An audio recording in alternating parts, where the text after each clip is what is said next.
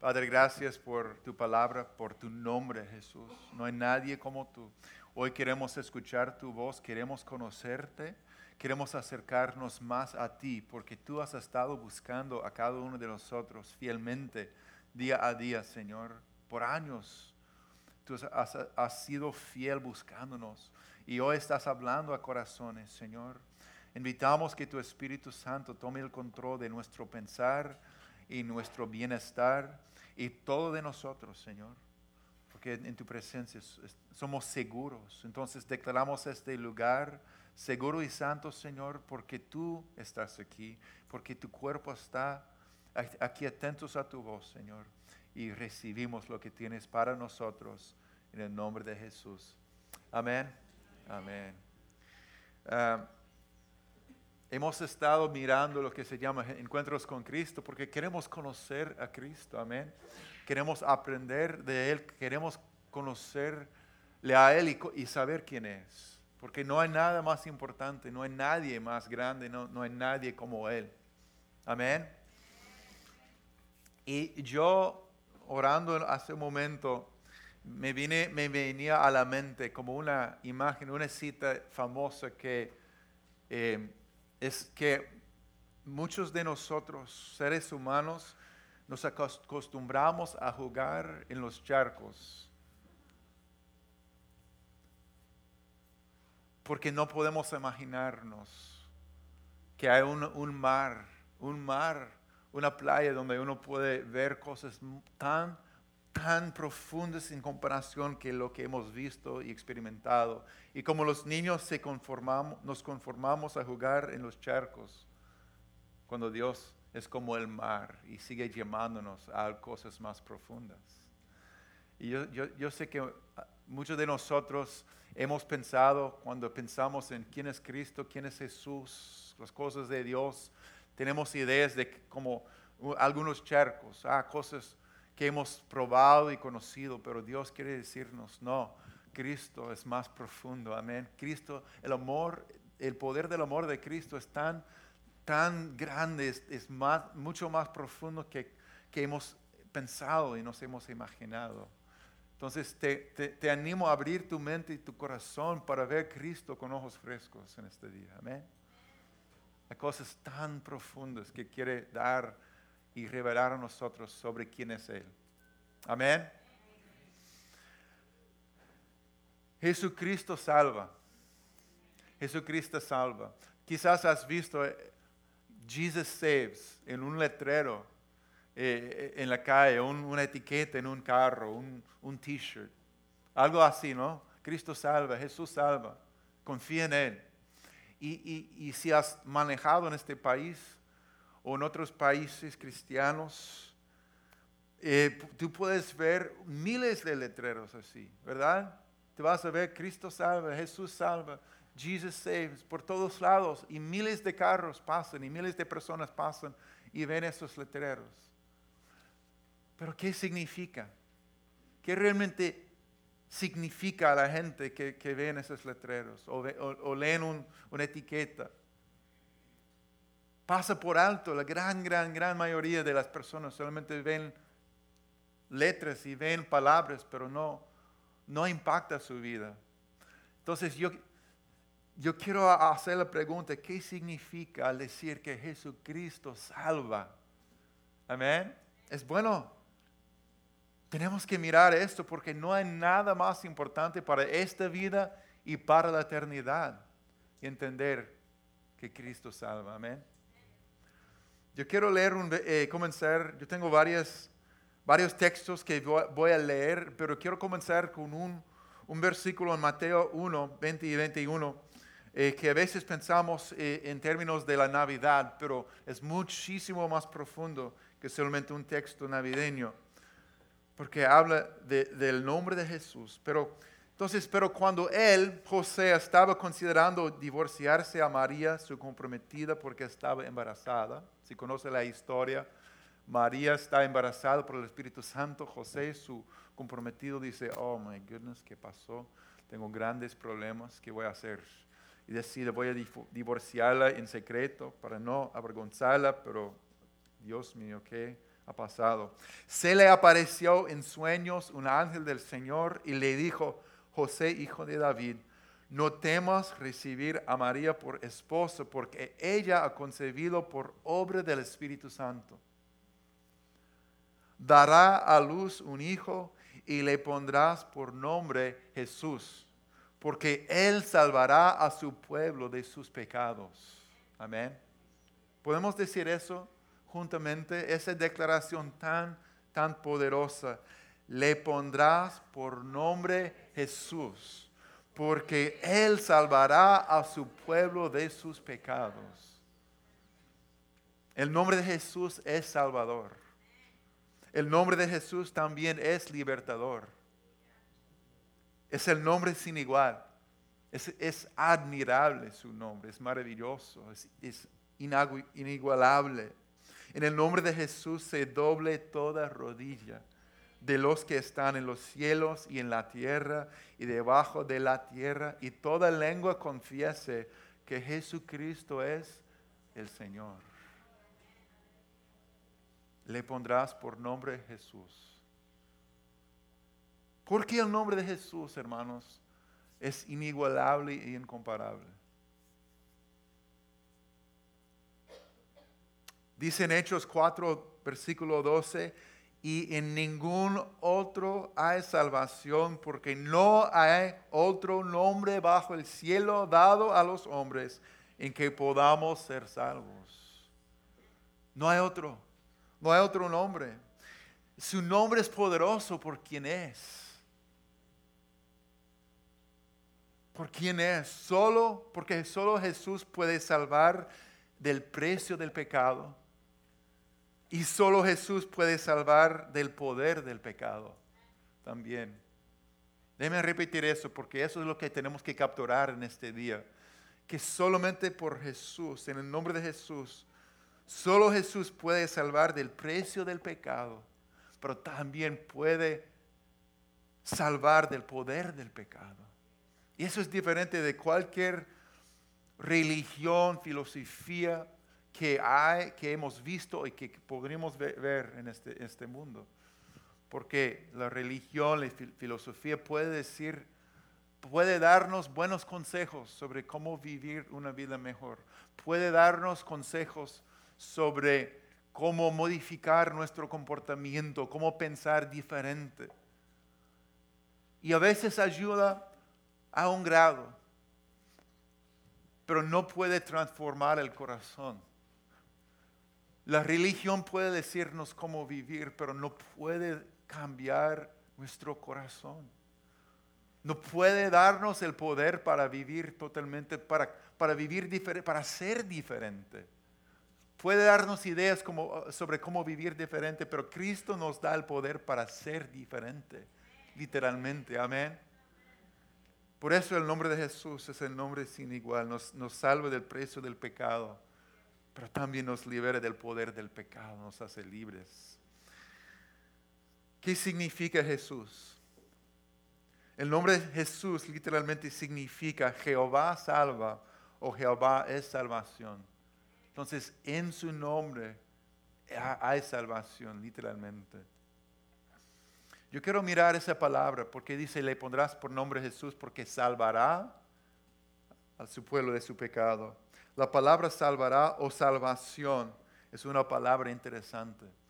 Tiene más eh, significado que a veces pensamos y entendemos. Y la palabra, la Biblia fue escrita en, en un idioma específico que es griego. Entonces, cuando uno mira eh, la palabra salvará, salvación, uno descubre que la palabra griega es soso. S-O-Z-O, soso. Sería divertido, ¿no? Decirlo juntos. Soso. Una vez más. Soso. Bien, esa palabra está increíble. Y yo quiero tomar un momento para mirar esta, palabra porque está muy llena de significado sobre quién es Jesús nuestro Salvador. Bien. La palabra soso realmente significa básicamente tres cosas en uno significa salvar, significa liberar y también sanar o hacer sano. Y quiero dar, para dar unos ejemplos, cuando digo salvar, habla de perdonar del pecado y de juicio. Un ejemplo de esa palabra que se encuentra en, en Juan 3:17, Dios no envió a su Hijo al mundo para condenar al mundo, sino para qué? ¿Para qué? Para salvarlo por medio de él. Soso.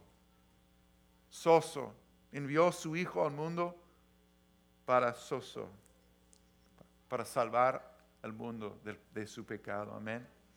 También quiere decir liberar Liberar es rescatar del peligro, el poder del pecado, hacer libre.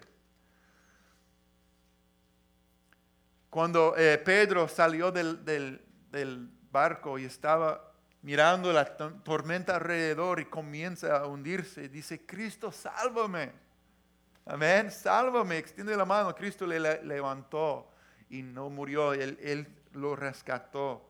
Eso es también soso. Señor, sálvame. ¿Cuántos han experimentado un momento cuando, cuando le dijiste, Cristo, sálvame? Tuviste un encuentro con Cristo. Amén. Levanta la mano si realmente has experimentado eso. Tú has experimentado soso en tu vida por medio de Cristo. Muchas manos. También significa sanar, hacer sano. La mujer enferma, por años, quien pensaba si logro tocar siquiera su ropa, quedaré sana. Soso. Al instante cesó su hemorragia y se dio cuenta de que su cuerpo había quedado libre de esa aflicción.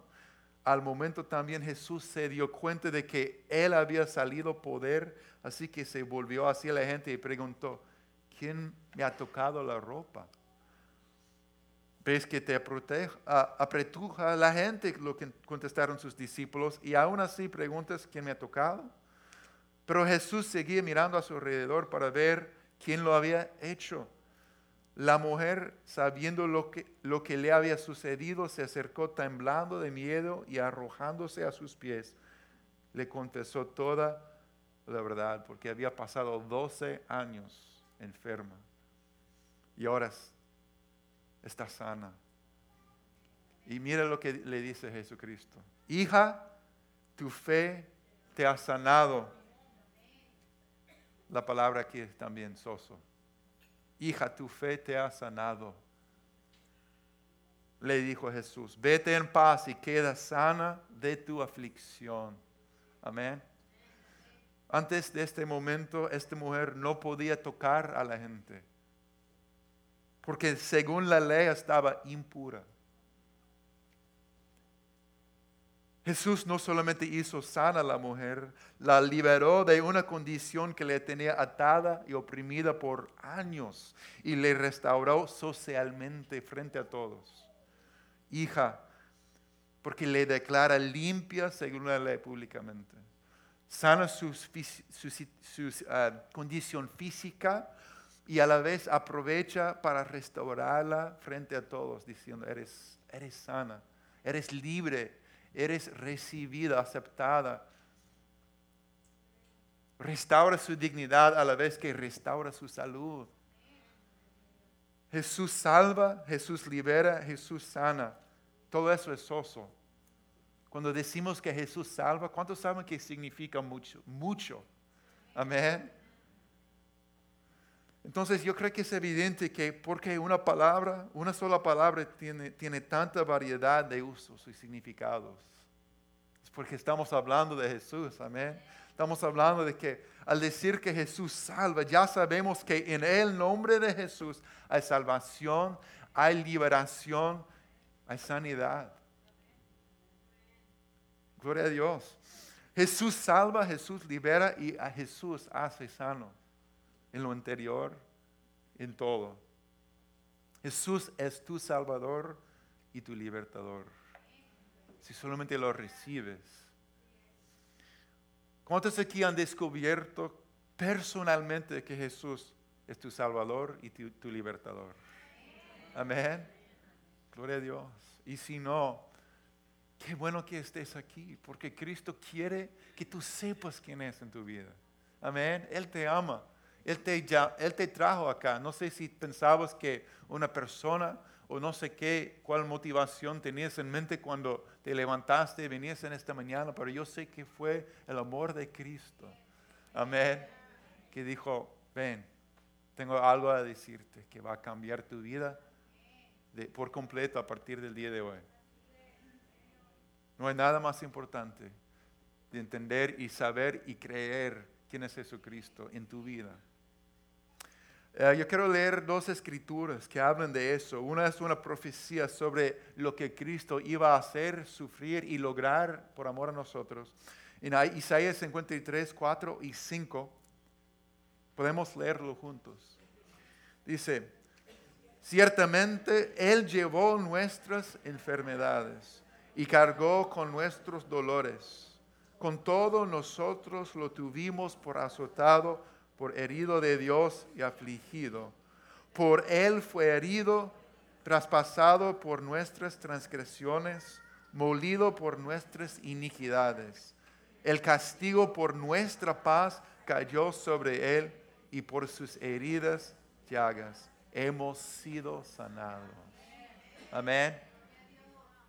Cristo salva. Hay muchísimo aquí, pero yo quiero recalcar las palabras casi al final que dice, el castigo por nuestra paz cayó sobre él. Yo descubrí algo precioso aquí. La palabra paz. ¿Cuántos han escuchado la, la palabra hebrea que es shalom? Shalom. Es la bendición que los hebreos usan cuando se saludan, pero también está lleno de, de bendición, significado, shalom. Shalom significa paz, bendición, bienestar, favor. Todo eso. No es mucho más que solamente paz. A veces pensamos paz es que no, no haya problemas en la casa, que los niños no estén peleándose, ¿verdad? Algo así. Paz. Deme paz. No. Cuando dice aquí paz, es la palabra shalom, que es paz, bendición, bienestar, favor. Qué hermoso es eso. Eso es lo que todos anhelamos en lo más profundo de nuestro ser es shalom. Shalom es lo que se perdió por el pecado, por la rebelión contra Dios de los seres humanos. Es lo que se perdió, pero shalom es el fruto de estar en paz con Dios, en relación correcta con Dios y con las personas. Es el fruto de eso. Se sabe que cuando estamos sentados alrededor de una mesa comiendo toda la buena comida que se ha preparado, no es tanto los sabores o la cantidad de lo que tenemos o el tamaño de la casa, nada de eso que importa. Si tenemos paz con Dios y con las personas en nuestro alrededor, ahí se encuentra shalom. Pero uno puede tener un montón de cosas, pero si se hace falta solamente una sola, shalom, todo el resto no significa nada. Shalom es lo que se perdió por el pecado. Y mire lo que dice aquí. El castigo por nuestra paz, por nuestra paz. El castigo por nuestro shalom cayó sobre Jesús. Y por sus heridas hemos sido sanados. En otras palabras, eh, Cristo tomó sobre su, su ser el pecado de todos nosotros con un propósito para darnos el shalom que perdimos por el pecado.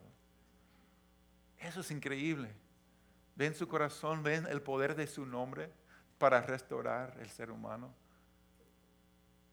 Eso es su corazón para, para usted. El apóstol Pedro, quien personalmente experimentó la restauración que Cristo hace en su propia vida, hizo eco de esto. ese texto es sumamente importante. En 1 de Pedro 2, 24 dice que hablando de Jesús, Él mismo llevó, cargó nuestros pecados en su cuerpo sobre la cruz, a fin de que moramos al pecado y vivamos a la justicia, porque por sus heridas fueron ustedes sanados. Amén. Él mismo llevó nuestros pecados en su cuerpo sobre la cruz. ¿Quién más podría hacer eso? Nadie, imposible. Otros han muerto por sus pecados. Podemos morir por nuestros pecados, pero solamente Jesucristo, el perfecto, Hijo de Dios, puede cargar los pecados de todos sobre la cruz. ¿A fin de qué? A fin de que moramos al pecado y vivamos a la justicia. Eso fue el plan original de Dios para nosotros, los seres humanos. Amén. Vivir en justicia, vivir en paz, vivir libres. Ahora, si todo esto, hermano, amigo, es todo, si todo esto le, he hablado, es solo teoría, solo teología, solo filosofía o las historias de una persona en la Biblia, yo sé que no te significa mucho, lamentablemente, no te significa mucho. Solamente es un, otro mensaje, palabras, pero si es personal. Si Jesús realmente te ha salvado, si Jesús realmente te ha liberado, si Él te ha sanado, significa todo. Si llega a ser personal, significa todo.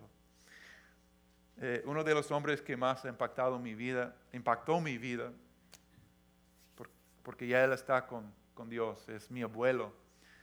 Mi abuelo que pasó tiempo conmigo y me sacó en la naturaleza para pescar y, hacer muchas cosas. Y fue muy importante en mi vida, un hombre muy amoroso, paciente, amable, sabio, pero no siempre era así. Eh, creció en un ambiente sumamente difícil, con violencia, con alcoholismo, abuso y muchas cosas. Y por eso se fue de su casa a una edad temprano y comenzó su vida. Pero algo bueno le pasó cuando conoció mi, conoció mi abuela. Era una joven muy buena y fue una buena influencia en su vida. Y ella más tarde se salvó y y fielmente llegaba a la iglesia, llegó a ser director de alabanzas, maestre de los niños, pero él no, él prefería estar en los bosques, en los ríos. Un hombre, un buen hombre, pero no conocía a Cristo. Y todavía estaba atado a, las raíces de amargura, de rencor, de dolor de su pasado, del enojo que guardaba en su interior y entonces no estaba en contra que mi abuela fuera a la iglesia, pero no estaba a favor, como eh, de vez en cuando visitaba, de vez en cuando veía las buenas, sentía el buen ambiente y a veces daba dinero a, la iglesia pensando, si hay un Dios, quizás puedo comprar su favor. Pero un día estaba pescando en un río, un día de otoño, como uno de estos, pero un día gris, frío él solo en, un barco y comenzó a tener a los 36 años de edad un ataque de corazón bien fuerte. Y comenzó a sentir, iba a desmayarse y, todo se puso negro alrededor de él y sabía que él estaba muriéndose solo ahí en el río. Y él comparte que, que, comenzó a sentir como que estaba bajando, descendiendo a un lugar bien oscuro donde no había absolutamente nada, solamente lo más notable que dice que sentía una ausencia de esperanza que nunca había experimentado en mi vida. Una, una ausencia de esperanza completa. Él comparte que yo, yo estaba en la, dice que yo al estar en, la naturaleza, en los bosques, me encontraba cara a cara con osos grandes, momentos cuando pensaba oh, voy a morir, pero escapó pero en ese momento dice, había absolutamente ninguna esperanza que podía sentir en ese lugar oscuro. Y dice que no podía hablar, no podía hacer nada, solamente estaba en un lugar oscuro. Pero en su corazón, dice, logré, no con la boca, pero en mi corazón logré decir, Jesús, sálvame. Y dice, en ese momento comencé a subir y esa oscuridad, oscuridad se, desapareció y comencé a ver y mire, mira hacia, abro mis ojos y miro hacia el cielo y las nubes se abren y, y, él ve el cielo azul y dice, Dios, desde este momento te doy mi vida. Y él fue cambiado, él fue transformado. Fue uno de los hombres de Dios que más yo respeto y amo Y yo sé que está con Dios, en este- con Cristo en este momento. Eso es parte del legado de, de mi familia. Y, y te puedo decir con todo mi corazón que Jesús salva. Amén. Jesús salva. Tal vez solamente en tu- corazón tú puedes decir, Jesús, sálvame. Jesús, rescátame. Yo también siento, tal vez en tu corazón, en tu alma dices, yo, yo siento una falta de esperanza. Yo también si- siento que estoy en un lugar os- oscuro, que no, no puedo salir. Yo también siento que estoy solo y no hay nadie a venir al rescate, pero en tu corazón, si puedes decir, Cristo, sálvame, estará ahí.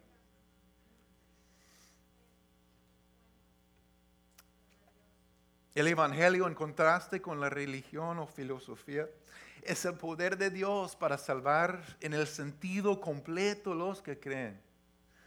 En Romanos 1.16 Pablo escribió, porque no me avergüenzo del Evangelio, porque es poder de Dios para salvación a todo aquel que cree.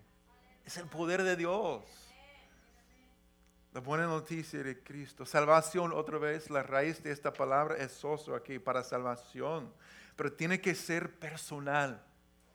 Jesucristo no es solamente el Salvador y libertador, quiere ser tu Salvador y tu libertador. Amén. Le pondrás por nombre Jesús. ¿Por qué? Porque Él salvará, rescatará, liberará, sanará a su pueblo de sus pecados. Yo pregunto a usted, ¿esta salvación ha llegado a ser personal?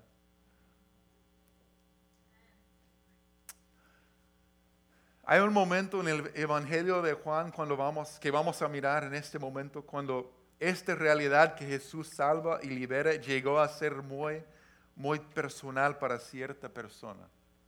Y se encuentra en Juan capítulo 8.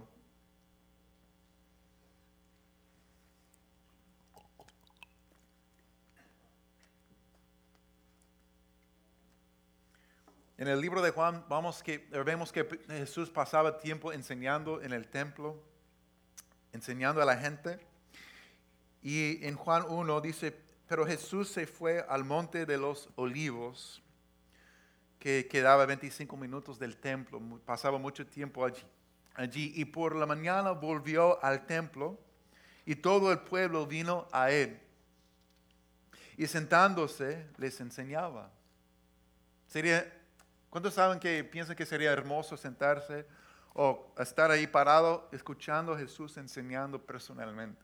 Amén. Y a lo mejor muchos pensaban que Jesús era un buen maestro, un maestro sabio o, o algo, alguien muy interesante porque no solamente hablaban de verdades, hablaban de Él siendo la verdad, la luz, el camino, la vida, la luz de este mundo. ¿Cuántos saben que te lla- llamaría la atención escuchar a Jesús hablando de sí mismo como el camino, la luz y la vida? Pero están ahí, quién sabe que todos están pensando. Y en medio de ese ambiente, Cristo enseñando a la gente, entonces los escribas o maestros de la ley son los más religiosos de su sociedad, que eran expertos, pero expertos en la ley de Moisés, del Antiguo Testamento, y los fariseos, un grupo religioso, religiosos, le traje- trajeron una mujer sorprendida en adulterio. Y poniéndola en medio le dijeron, maestro, esta mujer ha sido sorprendida en el acto mismo de adulterio. Wow, qué momento. Ahora es- esta mujer es una persona. No sabemos su nombre, pero tenía un nombre, tenía una historia. Es una persona como, como usted y yo y, y se encuentra en una situación que nadie quisiera vivir nunca. ¿Cuántos están de acuerdo? Como hemos visto a lo largo de la vida, el pecado siempre te lleva más lejos que querías ir, te detiene más tiempo que te querías quedar y te cuesta más que querías pagar. Así es el pecado en, en- todas nuestras vidas. Pero trata de ponerte en sus sandalias por un momento y mira, mira lo que enfrenta. En primer lugar, diría vergüenza profunda. Entonces el pecado la lleva a un momento de la más profunda vergüenza que yo me, yo me imagino que una persona pueda experimentar. Todos tenemos momentos secretos, vergonzosos, cuando que quisiéramos borrar y olvidar. Pero esta mujer está sorprendida en el acto y los líderes religiosos la llevan al templo de Dios, un lugar santo, y se encuentra puesta en medio de la gente frente también a este maestro Jesús de Nazaret. Yo creo que sería una vergüenza inimaginable. ¿Qué piensan? Su dignidad, este, si tuviera dignidad que queda ahí, estaría totalmente destrozada, yo pienso. Y hermano amigo, el poder de la vergüenza es que aún más que la culpabilidad, es que la culpabilidad dice que hiciste mal, mientras la vergüenza dice tú eres mal. Eso es el dolor, el poder de la vergüenza. Pero eso no es, no es todo. Los religiosos le dicen a Jesús, y en la ley, en la ley nos mandó Moisés apedrear a tales mujeres. Tú pues, ¿qué dices? Esto decían probándolo para tener de qué acusarlo. Ahora ella tiene que enfrentar su culpabilidad y sus consecuencias también. Primero la vergüenza profunda, ahora también la culpabilidad y sus consecuencias. Y la cosa es que los religiosos tenían la razón de que la ley demandaba su muerte en esta situación. Ellos conocen la ley porque dice en Levítico 20, versículo 10, si alguien comete adulterio con la mujer de su prójimo, tanto el adúltero como la adúltera serán condenados a muerte. Y sabemos hasta el día de hoy que el precio del pecado es la muerte, dicen Romanos capítulo 3.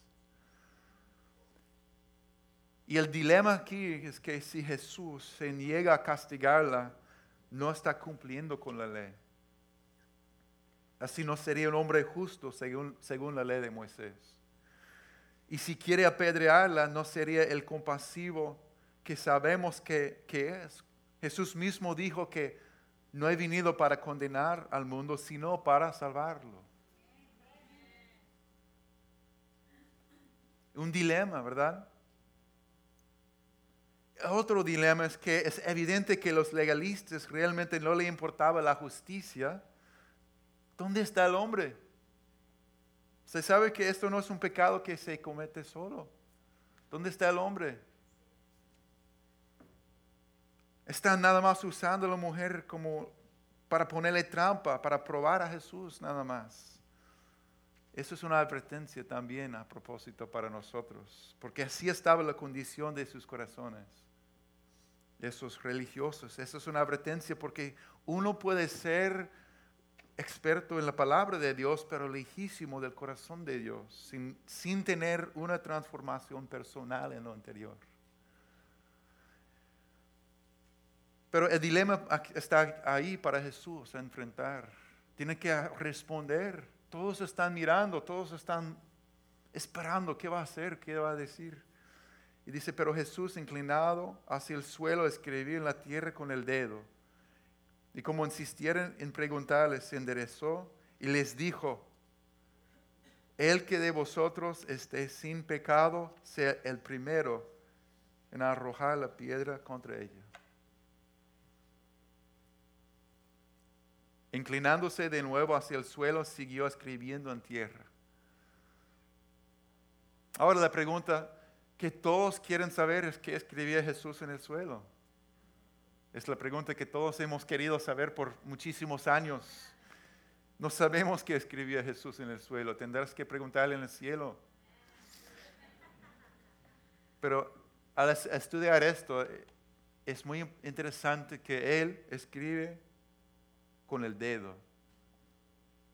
Aunque no sabemos qué escribió, es interesante que escribe con el dedo porque sabemos que los mandamientos que Dios le entregó a Moisés, Él los escribió con su dedo.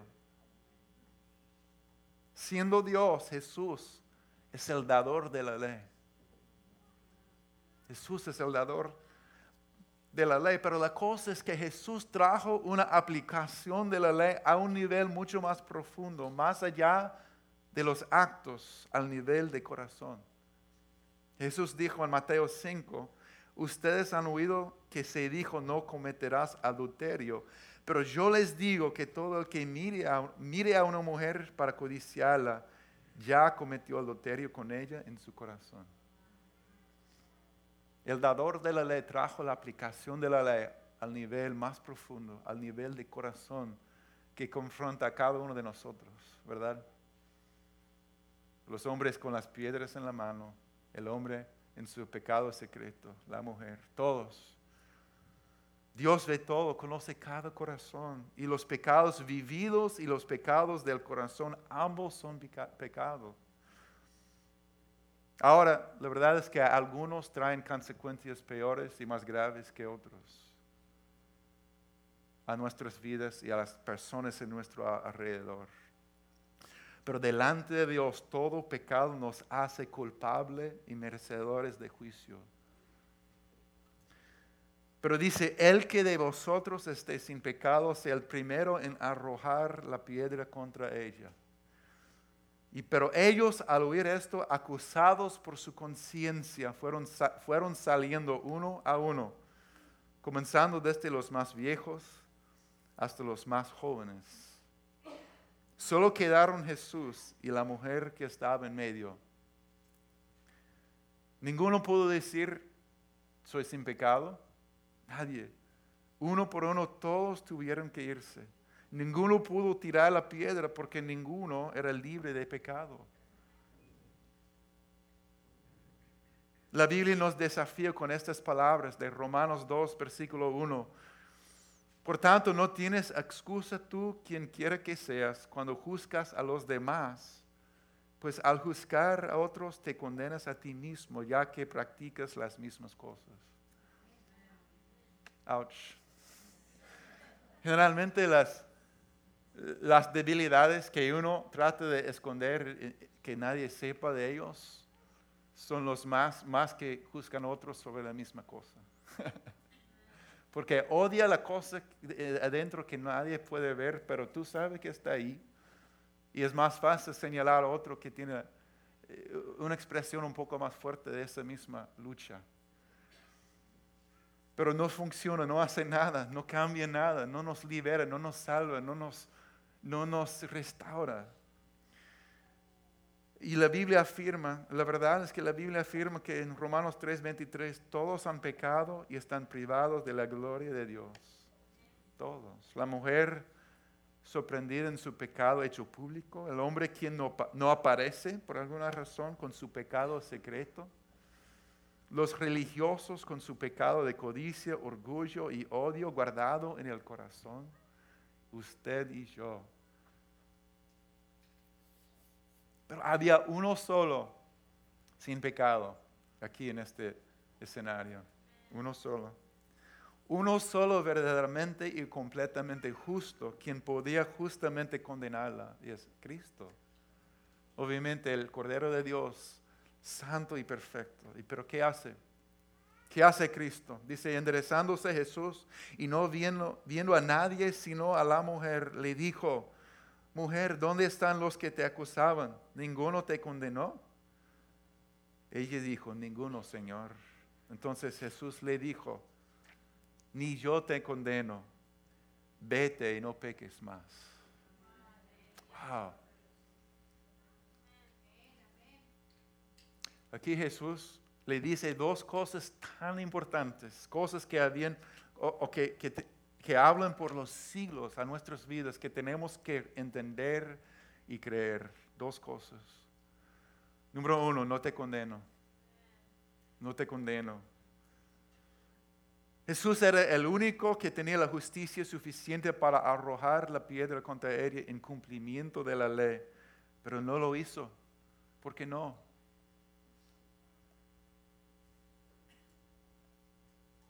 ¿Es que Jesús no, no le importaba o no respalda la ley divina? ¿O quiere pretender, no, no, no vi nada? No. Jesús nunca excusa el pecado. Jesús nunca dice está bien o no importa o no hay problema. También Cristo mismo declaró que Él había venido no para anular la ley, sino para cumplirla, según Mateo 5, versículo 17.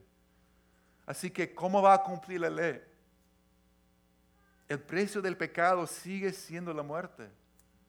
Nada ha cambiado en cuanto a, esa realidad que el precio del pecado es la muerte. Entonces, ¿cómo va a cumplir la ley? Él no cumple, esa es la cosa más importante que, tenemos que entender. Cristo no cumple la ley por la muerte de ella. Él cumple y va a cumplir la ley por medio de un sacrificio, por medio de su propia muerte en la cruz. Él podía decirle justamente, no te condeno, porque él mirando hacia el cercano futuro, él iba a ir a la cruz por ella y ser el sacrificio, un inocente que iba a tomar su lugar.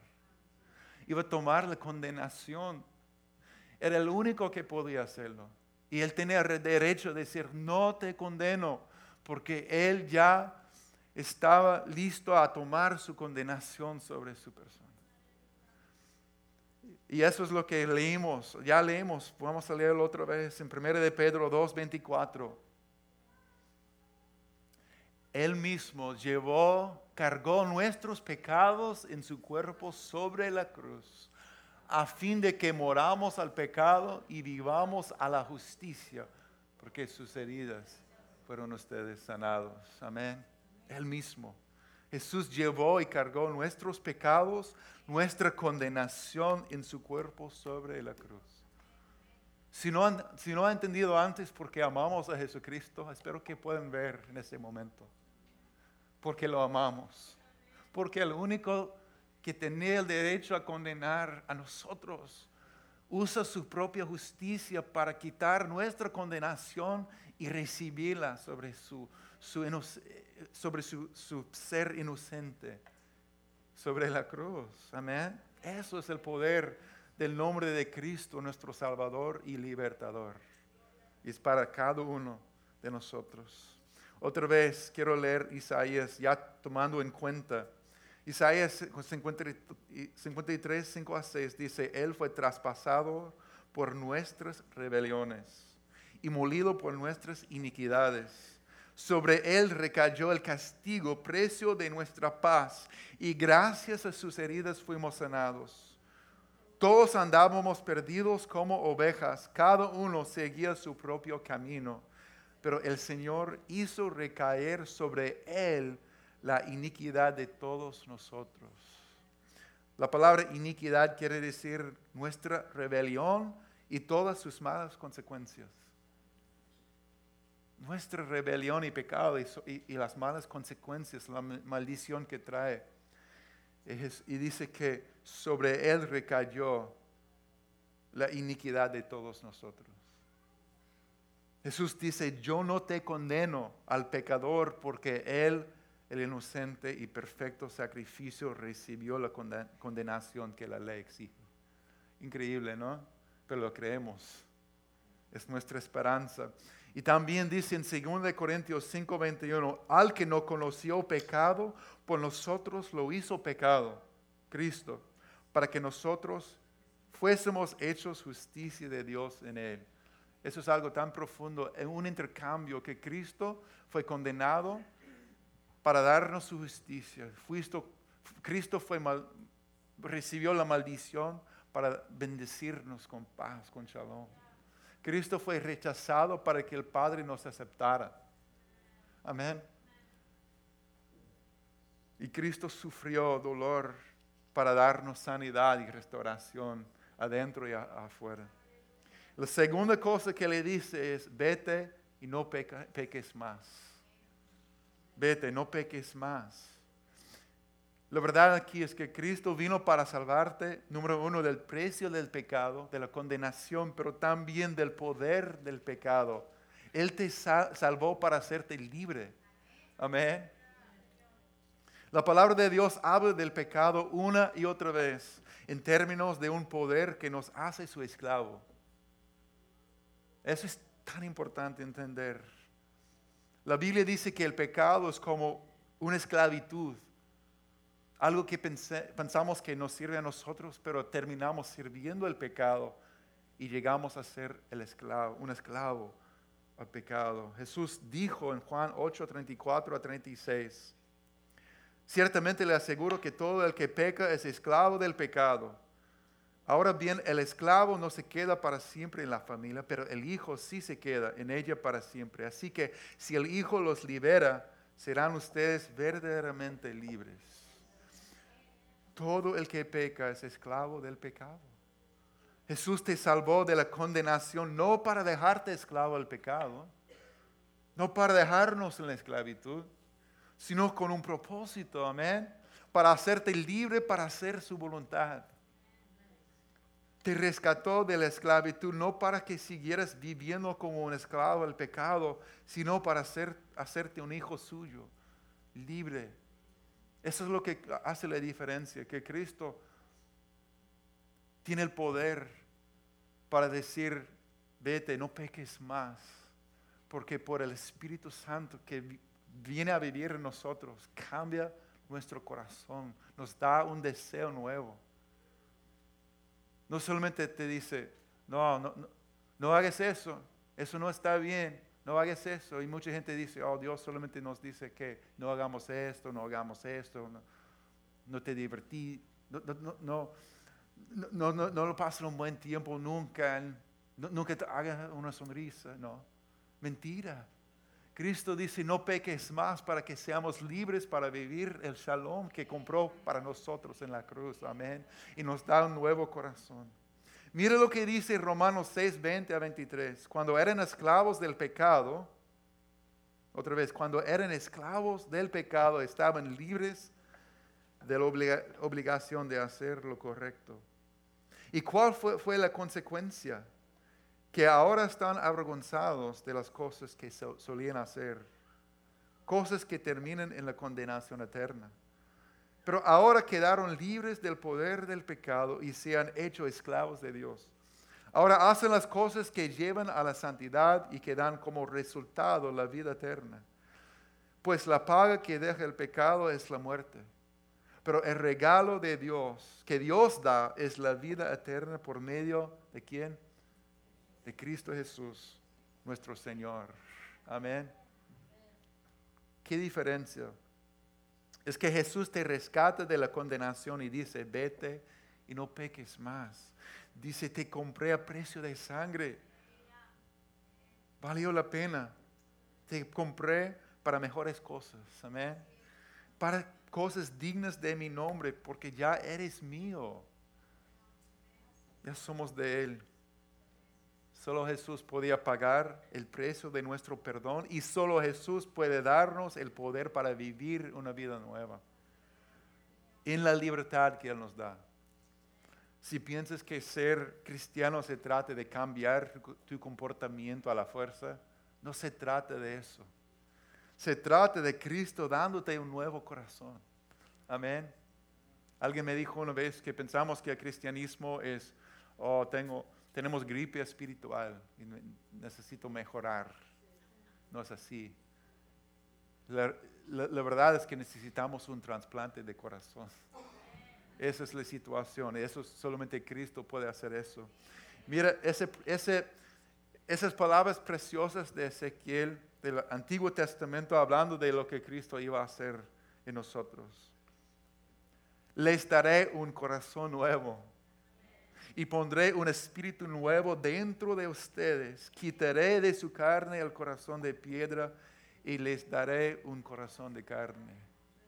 No estaba bromeando cuando decía que Cristo quiere darnos un trasplante de corazón. Amén. Y cuando el corazón cambia, después todo va a cambiar. Se trata de morir al viejo yo y vivir con su poder.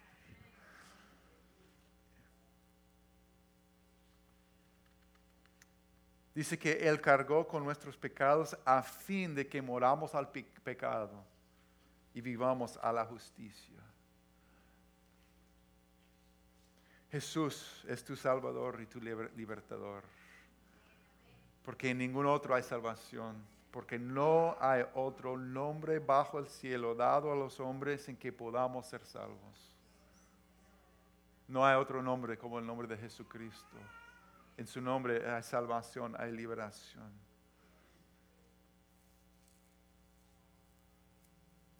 Thank you, Jesus. Gracias, Jesús.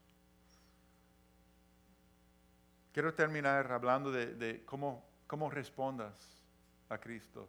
No a mí, Él es el Salvador, Él es el libertador, es Él que te llamó aquí este día. Y después vamos a tomar un momento para escuchar una, una canción que me encanta, que habla del poder de su nombre, el nombre hermoso de Cristo. ¿Cómo respondemos? A mi amigo, en este día, la aplicación, lo que hay que hacer, en primer lugar, hay que reconocer nuestra profunda, tu profunda necesidad de un Salvador y un libertador. No sé si te identificas más con la mujer, con el hombre, con los religiosos, con quien sea, con piedras en la mano o no sé quién, pero tenemos, todos hemos pecado y todos necesitamos un Salvador.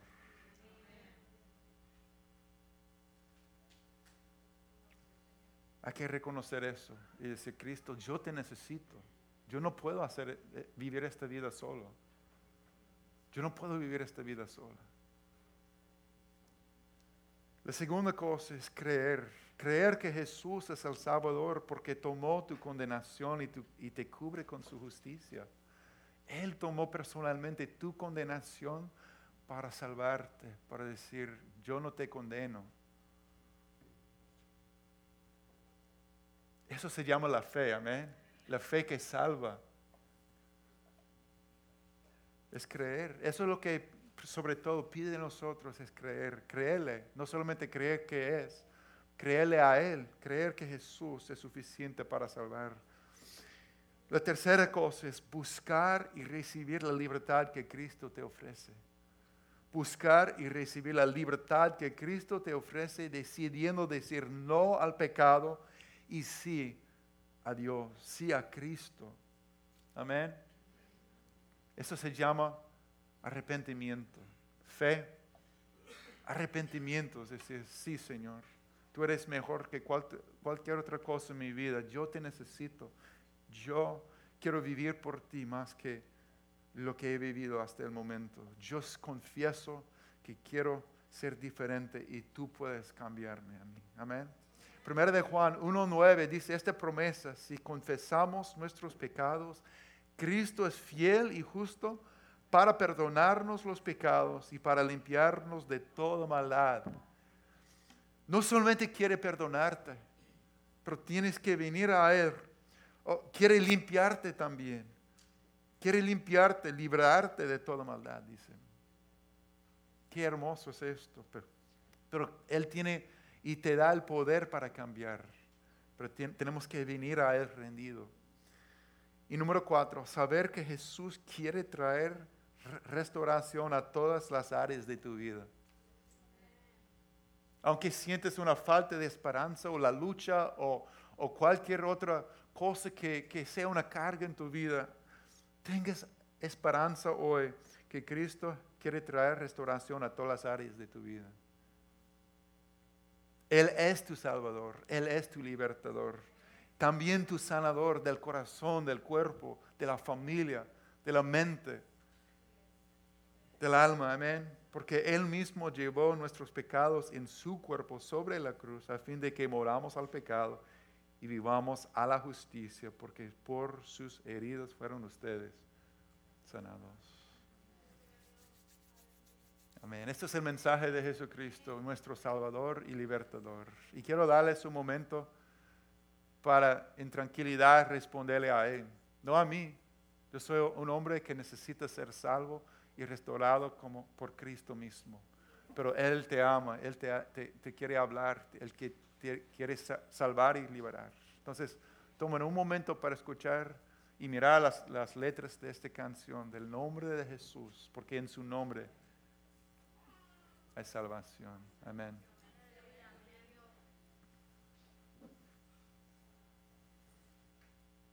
Gracias Jesús por tu nombre. Tu nombre es sin igual te adoramos.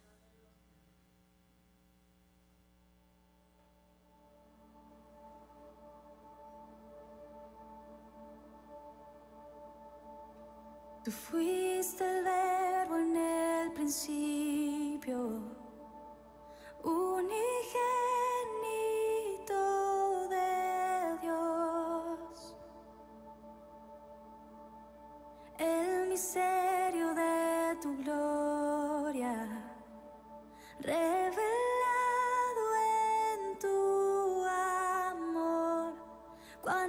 hermoso su nombre es, cuán hermoso su nombre el nombre de Jesús, mi rey.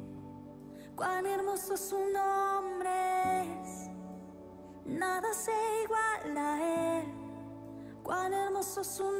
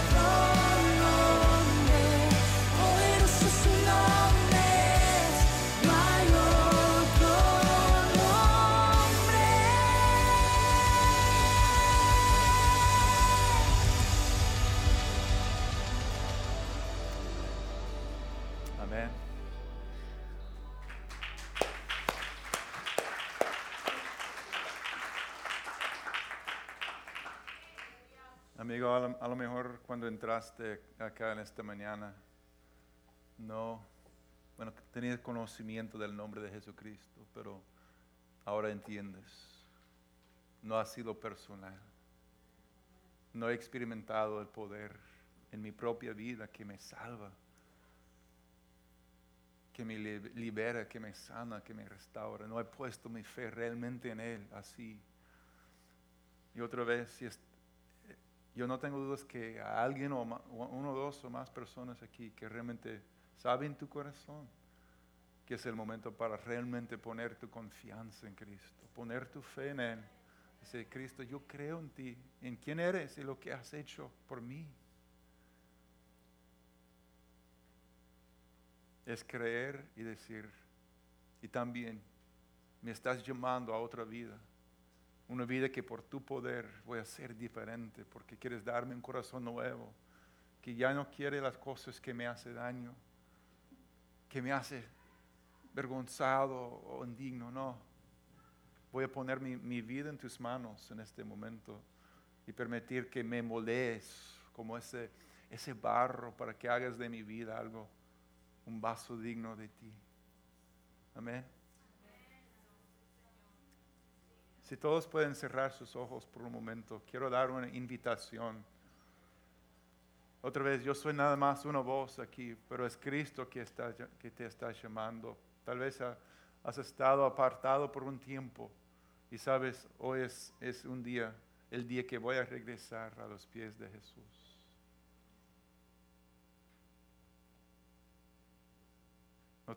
No, no, tengan miedo, no esperen, pero en este momento en tu corazón tú sabes, yo, yo necesito responderle a Cristo para que Él sea mi Salvador y mi libertador. Te invito a ponerte de pie en este momento. Amén. Gracias. Amén. ¿Alguien más? Amén. Estás respondiéndole a Cristo. Es Él que está llamado, que te ha llamado aquí para saber quién es. Amén. Y, y confiar en Él. Él te ama. Él fue a la cruz por ti. Murió y resucitó por ti. Y quiere hacer algo precioso con tu vida. Que en este momento no te imaginas lo que Cristo quiere hacer y puede hacer con tu vida cuando te entregas por completo. Amén. Yo quiero que invitar que todos nos pongamos de pie y vamos a orar.